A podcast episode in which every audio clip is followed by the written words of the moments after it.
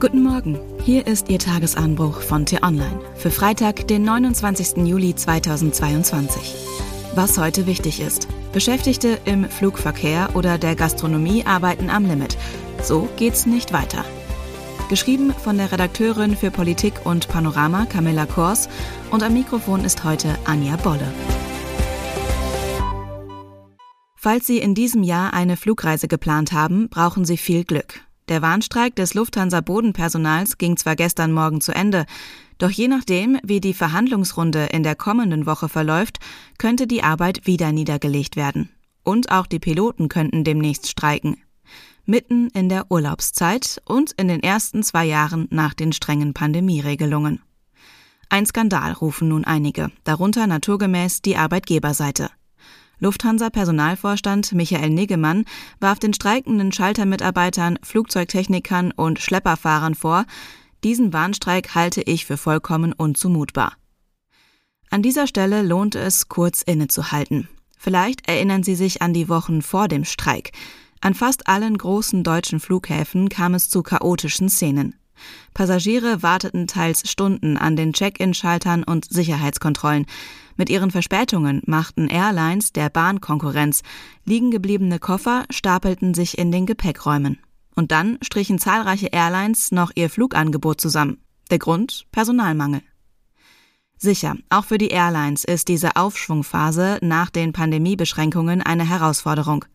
Lufthansa-Chef Carsten Spohr räumte bereits ein, der Vorstand könnte es an der ein oder anderen Stelle mit dem Sparen übertrieben haben.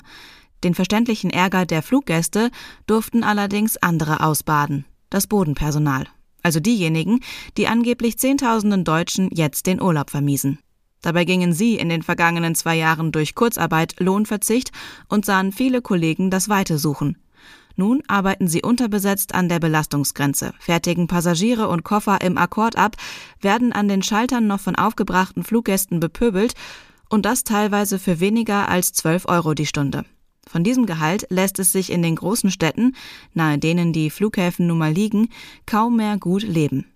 Vollkommen unzumutbar, um die Worte des Personalchefs zu nutzen, könnte auch auf diese Arbeitsbedingungen zutreffen. An Arbeitskräften fehlt es nicht nur in der Flugbranche, sondern in zahlreichen weiteren Bereichen, die in der Pandemie besonders gelitten haben und in denen die Löhne niedrig sind. Wie etwa in der chronisch unterbesetzten Pflegebranche, deren Beschäftigten zu Beginn der Pandemie eigentlich bessere Arbeitsbedingungen versprochen wurden. Und dann ist da noch die Gastronomie. Wenn Sie vor kurzem mal in einem Lokal waren, haben Sie vielleicht bemerkt, an fast jeder Tür hängt ein Schild mit womöglich gleich mehreren Stellen angeboten. Im Service wird gesucht, in der Küche, an der Bar.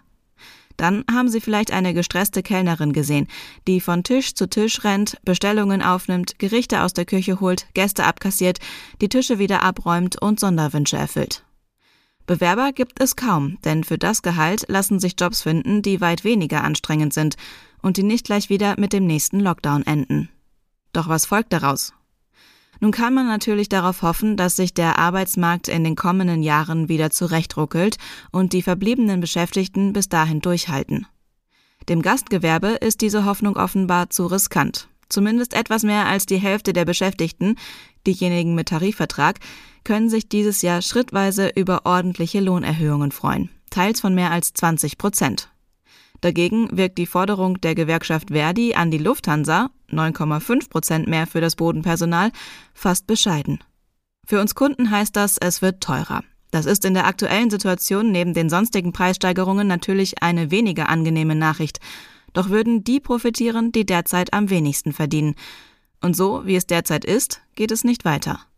Neben angemessener Entlohnung und besseren Arbeitsbedingungen haben die Beschäftigten dieser Branchen auch noch etwas anderes verdient. Wenn mal alles drunter und drüber geht, lassen Sie Ihren Ärger nicht an dem Bodenpersonal, an den Kellnern, Pflegekräften oder anderen aus. Das ist die falsche Adresse. Was heute wichtig ist. Außenministerin Annalena Baerbock ist heute erst in Griechenland und reist dann weiter in die Türkei. Thema ist natürlich der Krieg in der Ukraine, aber auch der Konflikt zwischen den beiden Ländern. Die NATO-Partner streiten unter anderem über das Erdgasvorkommen in der Ägäis. Gesundheitsminister Karl Lauterbach stellt sich heute den Fragen von Bürgerinnen und Bürgern, die das ARD-Magazin Bericht aus Berlin gesammelt hat. Ab 15 Uhr beantwortet er sie auf dem Facebook- und YouTube-Kanal der Tagesschau.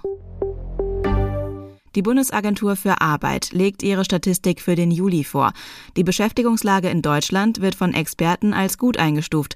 Trotzdem wird erwartet, dass die Arbeitslosenzahl ansteigt. Das war der T-Online-Tagesanbruch, produziert vom Podcast Radio Detektor FM. Im Tagesanbruch am Wochenende diskutieren diese Woche Lisa Fritsch und T-Online-US-Korrespondent Bastian Brauns. Den Podcast finden Sie überall, wo es Podcasts gibt. Vielen Dank fürs Zuhören. Tschüss